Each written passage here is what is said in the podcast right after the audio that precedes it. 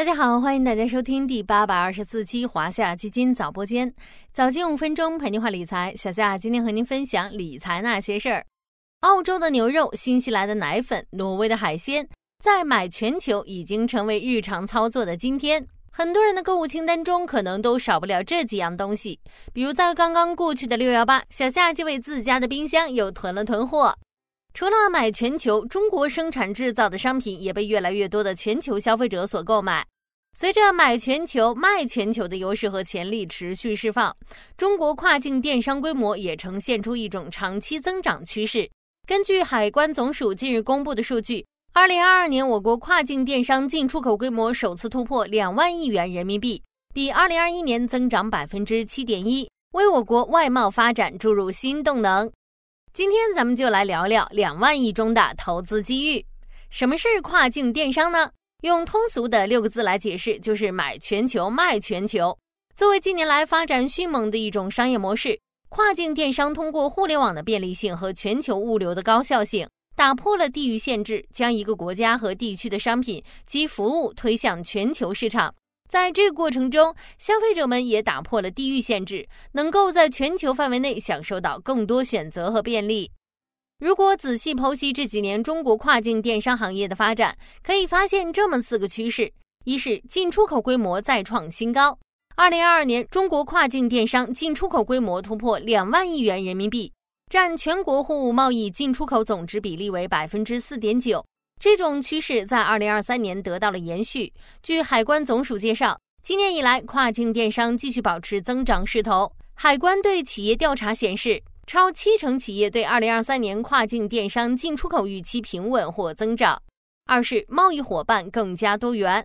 还是以二零二二年为例，在中国跨境电商出口目的地中，美国市场占百分之三十四点三。英国占百分之六点五，进口来源地中，日本占中国跨境电商进口总额的百分之二十一点七，美国占百分之十七点九。三是以出口为主，且占比逐年提升。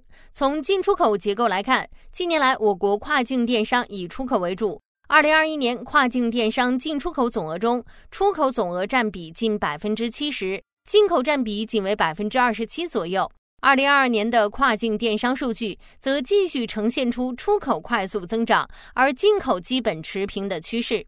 出口一点五三万亿元，增长百分之十点一，占全国出口总值的百分之六点四；进口五千二百七十八亿元，下降百分之零点八，占全国进口总值的百分之二点九。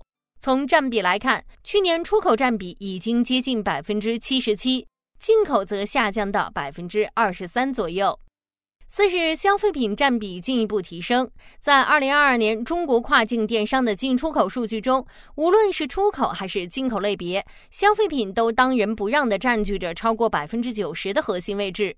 出口商品中，消费品占百分之九十二点八，其中服饰、鞋包占百分之三十三点一，手机等电子产品占百分之十七点一。进口商品中，消费品占百分之九十八点三，其中美妆及洗护用品占百分之二十八点四，食品生鲜占百分之十四点七。对电商平台或企业来说，跨境电商为他们提供了更广阔的发展空间；对消费者来说，跨境电商提供了更便利的生活方式。在业内看来，跨境电商将成为全球电商市场的主要增长引擎。根据跨境电商研究机构 eMarketer 预测。二零二三年全球跨境电商零售额将达到四点五万亿美元，占全球电商零售额的比例达到了百分之二十二点三。自然而然的，跨境电商的发展也为我们提供了投资机遇。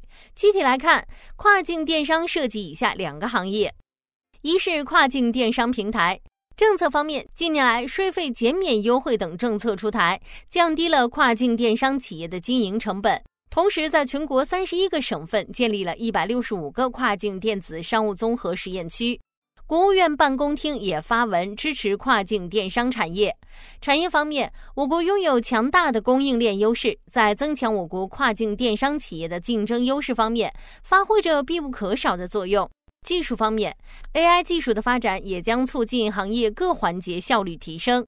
综合来看，跨境电商行业外部环境转好。建议关注二零二三年发展趋势向好的跨境电商行业整体及其余电商各细分赛道公司的投资机会。二是快递物流企业线上消费复苏带来行业件量持续修复。二零二三年前四月，全国快递业务量累计完成三百七十一亿件，同比增长百分之十七。根据业内预测。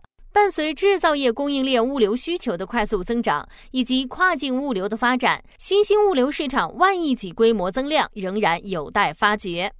小伙伴们在全球购的同时，也别忘了关注投资领域的机会哦。好了，今天的华夏基金早播间到这里就要结束了，感谢您的收听，我们下期再见。